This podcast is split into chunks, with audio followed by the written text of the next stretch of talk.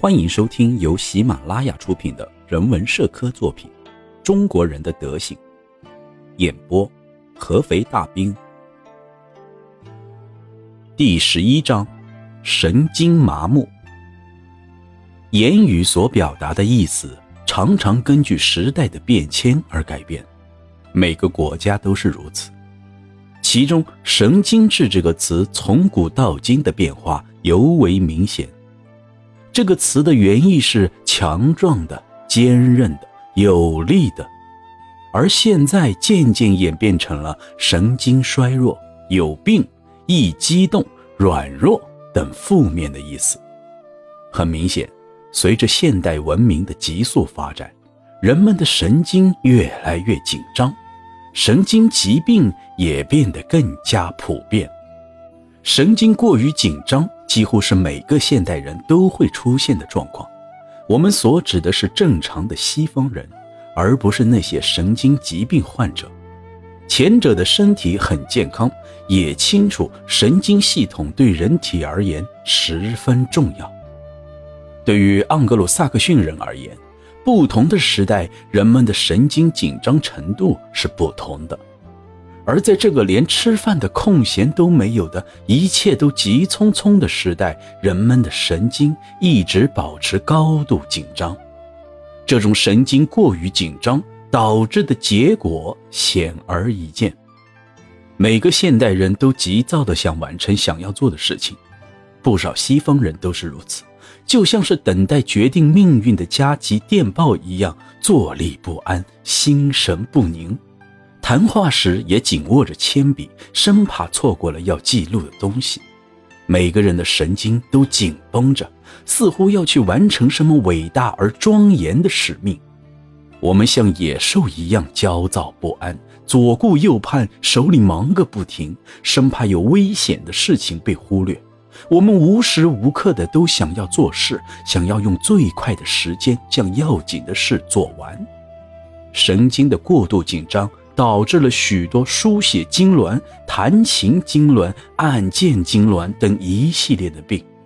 在这种神经高度紧张的状态下，我们的睡眠质量也越来越差。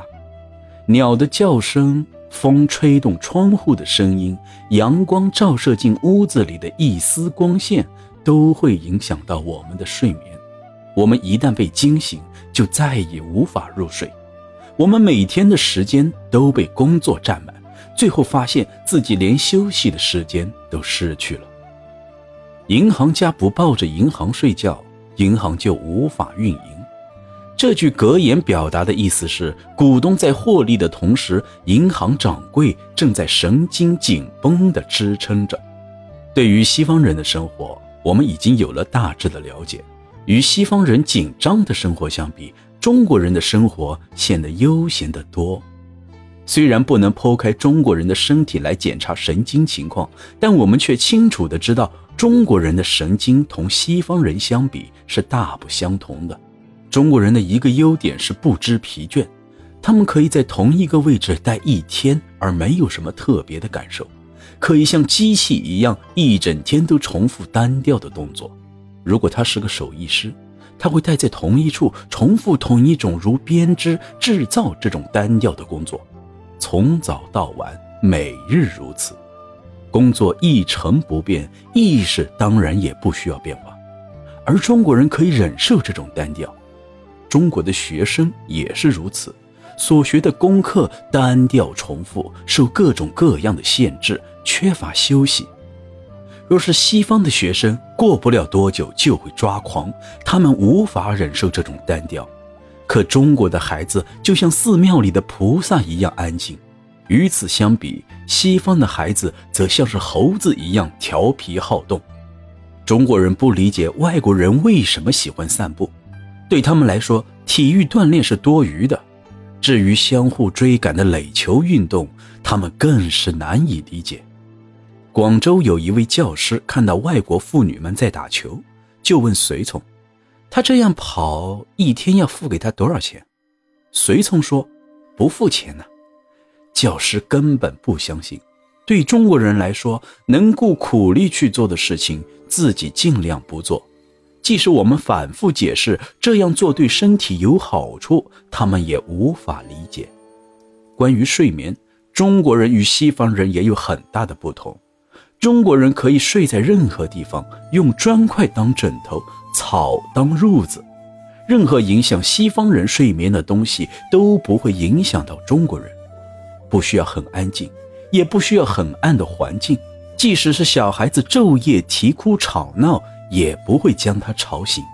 中国的一些地方夏天时有这样的习惯：午后的两个小时内，不管是什么人，不管在什么地方，不管在做什么，都会像冬眠的熊一样找地方睡觉。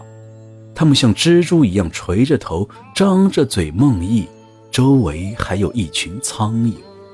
如果征兵的标准是睡觉，那中国的士兵将突破百万。甚至千万。另外值得一提的是，中国人不注意空气的流通，除非是一阵台风掀掉屋顶，不然他们的屋子几乎没有什么地方可以让空气流通。中国人经常一群人住在狭小的空间里，而他们对此习以为常，并不觉得拥挤。如果他们同盎格鲁撒克逊人那样容易神经紧绷，那么他们也会感到不幸吧。中国人神经麻木的另一种表现是对疼痛的忍耐。熟悉中国医院手术的人都知道，中国病人所面对的疼痛，连西方的壮汉都会望而生畏。有很多文章都谈及到这个方面，若是一一举例，恐怕要浪费太多章节。这里仅提一下英国小说家乔治·艾略特在一封信中所说的：“中国人的外科手术不给别人服麻药。”但病人坦然自若，实在是令人惊讶。如果乔治·艾略特说的是正确的，那么中国人的神经实在是麻木而迟钝。勃朗宁夫人说：“对于没有同情心的人来说，观察等于拷问。这种人无疑就是他这样的诗人，或是与他性格相近的人。”西方人在工作的时候，尤其是在做一些细致而困难的工作时，不喜欢被别人盯着；而中国人在别人的观察下，则会做得更好。我们每次去一些外国人少的地方，都会引来一大群中国人好奇的围观，这让人很反感。虽然这些中国人的观察并不会给我们造成伤害，但是我们仍然觉得不赶走他们，自己就会发疯。而中国人却不理解外国人的这种感觉，他们不在乎有人围观，看多久都没关系。如果有人对他的围观表示反感，他会觉得那个人肯定有毛病。西方人喜欢安静，睡觉时需要安静，生病时更需要安静。即使他是个好动的人，生病时也希望安心静养，不被人打扰。所以，朋友、护士、医生。都会互相配合，让病人能够静养。病情严重的人更需要静养，而中国人与西方人完全相反。在中国，一旦生病的消息传出去，探视的人由四面八方接踵而至，病越重，来的人越多。而且，对于这些来探视的客人，我们要热热闹闹的迎接招待。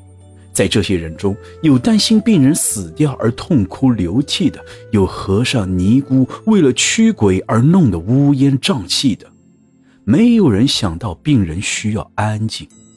西方人处在这种环境中，反而会觉得死是一种解脱。有一名法国的夫人生病时拒绝探视，她说：“我希望安静的死去。”对于这位夫人的要求，西方人都抱有同感，而中国则不会有这样的请求。就算有，也没人会认同。生活在这样一个烦乱的世界，处处都让人感到忧虑和不安。中国人也像其他国家的人一样，被这些深深的影响着，甚至比其他国家的人更甚。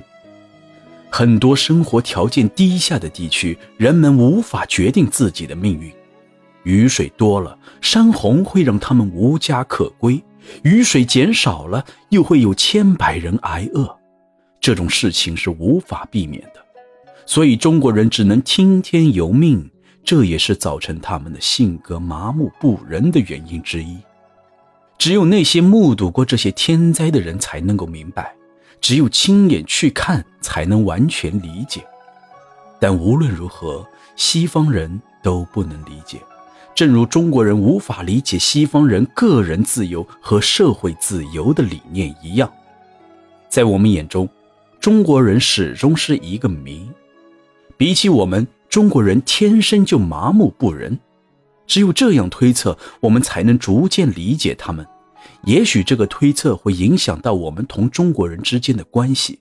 最适应二十一世纪生存的是神经过分紧绷的西方人，还是不知疲倦、任劳任怨的中国人呢？本集内容演播完毕，感谢您的聆听。方便的话，给一波点赞加评论。点赞越多，您福气越多；评论越多，您的钞票也越来越多。